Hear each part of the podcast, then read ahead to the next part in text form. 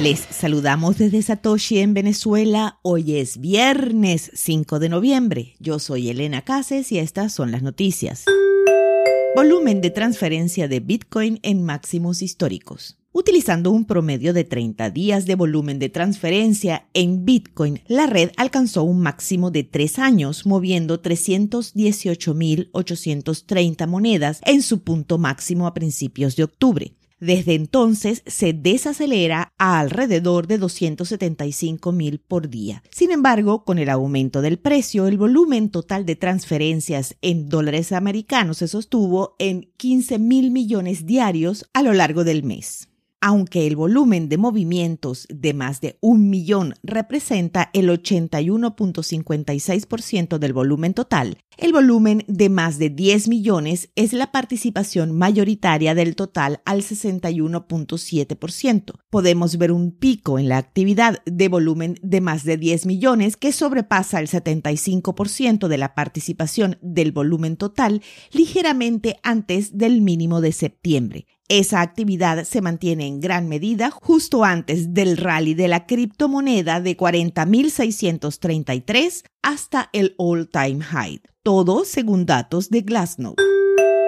Algunos exchanges de Bitcoin podrían abrir cuentas bancarias en Colombia en 2022. El jefe de la Superintendencia Financiera de Colombia, Jorge Castaño, espera que para finales de marzo de 2022 los exchanges de criptomonedas seleccionados puedan abrir cuentas en los bancos colombianos. La declaración surgió este jueves 4 de noviembre durante su participación en la 55 Convención Bancaria, según reportó el portal local Semana. Los participantes en el proyecto son el Banco de Bogotá en asociación con Bitso y Buda, Bancolombia asociado con Gemini, Colte Financiera con Obsidian, Da Vivienda y Powi, trabajando en conjunto con Binance, CoinCa con Banexcoin y finalmente Movi en asociación con Panda y Bitpoint.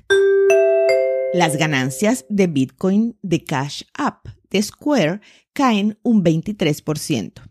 La compañía de pagos de Jack Dorsey Square reveló en su informe de ganancias que Cash App vio una caída del 23% en las ganancias trimestrales generadas por Bitcoin durante el tercer trimestre de 2021. Los ingresos alcanzaron los 1.820 millones, mientras que las ganancias brutas en Bitcoin alcanzaron los 42 millones, lo que representa un aumento del 11% y un 29% de los aumentos interanuales respectivamente. El informe atribuye algunos de estos crecimientos interanuales anuales al aumento en el precio de la criptomoneda. A pesar de la baja en los ingresos, Cash App demostró un crecimiento general sólido en el tercer trimestre de 2021 al generar 2.390 millones en ingresos y 512 millones en beneficio bruto, un 16 y un 33% respectivamente. Cash App ahora va atrás el mercado adolescente. El jueves 4 de noviembre, Dorsey tuiteó que todos los 13 y mayores ahora pueden usar la aplicación en su modalidad peer-to-peer, -peer, aunque no pueden usarlo para depositar cheques o comprar Bitcoin.